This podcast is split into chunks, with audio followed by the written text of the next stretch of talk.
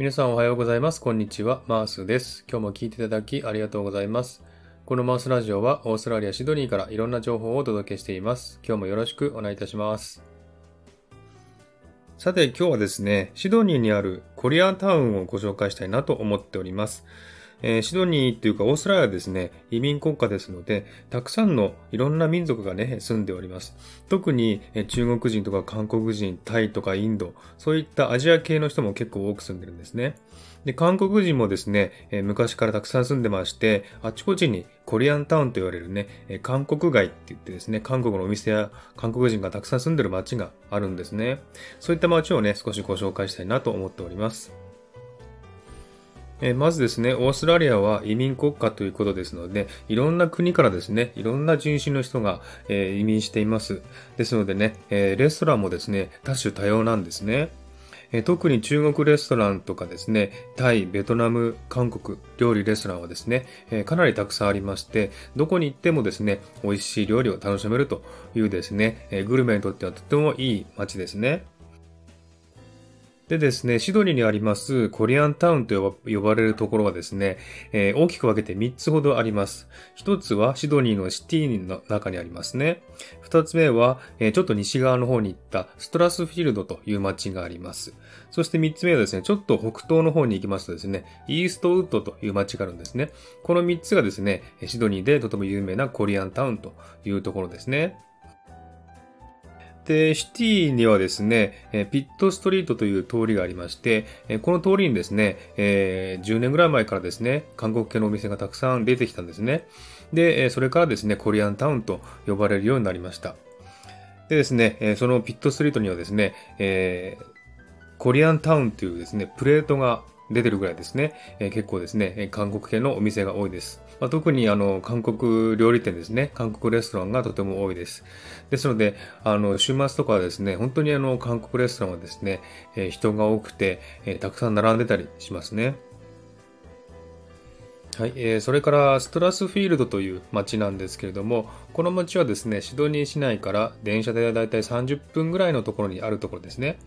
で、この街はですね、本当にあの、ほとんどが韓国系のお店で占められておりまして、えー、韓国料理店だけではなく、えー、韓国系のですね、ヘアサロンとか、コンピューターのお店とか、アイスクリーム屋さんとか、お土産屋さんとか、レンタル DVD 屋さんとか、本当にあの、韓国人が経営しているお店がたくさんあるんですね。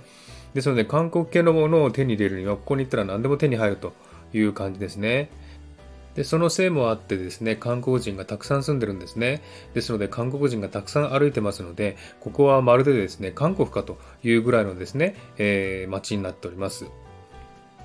で、韓国系の食材屋さんなんですけども、えー、韓国系の食材がたくさん売ってまして、そこでね、私も買い物をたくさんするんですけれども、えー、そこにですね、日本の食材も売ってるんですね。ですので、時々そこで日本のね、食べ物とか買うんですけれども、納豆も売ってるんですね。ですので、よく納豆を買ってね、食べたりします。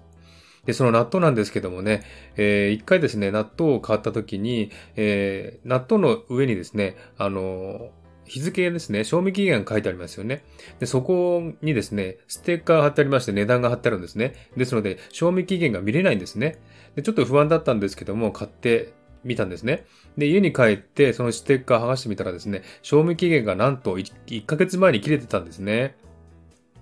大丈夫かなと思ってですね、えー、食べてみたんですけども、えー、結局お腹は壊さなかったのでね、大丈夫でした。で、多分ですね、えー、こちらに輸入するときですね、えー、多分冷凍保存かなんかしてですね、輸入してると思うんですね。ですので、えー、賞味期限とかあんまり関係なかったと思うんですけども、やはりね、賞味期限があると、え買わない人が多いので、その上にステッカーを貼ってね、隠してるという方法をとってですね、え売ってました。えそれはちょっとね、面白かったんですね。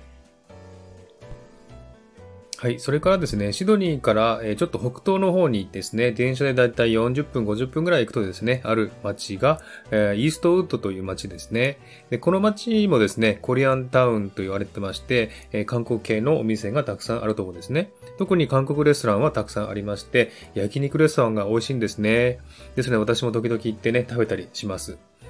で、結構ですね、食材屋さんもありますんで、えー、小さなコリアンタウンという感じでですね、で、同時に韓国人もたくさんいますので、えー、韓国の雰囲気を味わえる街ですね。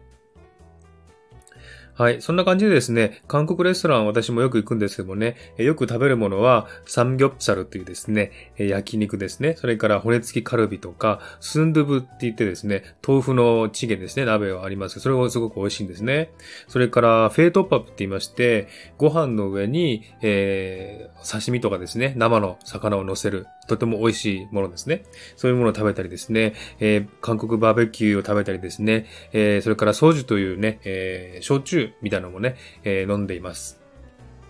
で、韓国レストランでのお値段なんですけども、だいたい15ドルから20ドルぐらい、え、高いと25ドルしますけどもね、えー、だいたい日本円で、えー、1000円ちょっとから2000円ぐらいですね、え、で食べられますんで、え、お値段的にも安いですし、え、美味しいものが気軽に食べられると思います。はい。こんな感じでですね、今日は、えー、シドニーにありますコリアンタウンについてお話ししてみました。えー、いかがでしたでしょうか、えー、韓国料理食べたくなりましたか、えー、ぜひですね、シドニーに来たらですね、え、コリアンタウン訪ねてみてください。では今回はこの辺で終わりにしたいと思います。今回も聴いていただきありがとうございました。え、もしよろしかったらハートボタンポチッと押していただければ嬉しいです。ではまた次回お会いしましょう。ありがとうございました。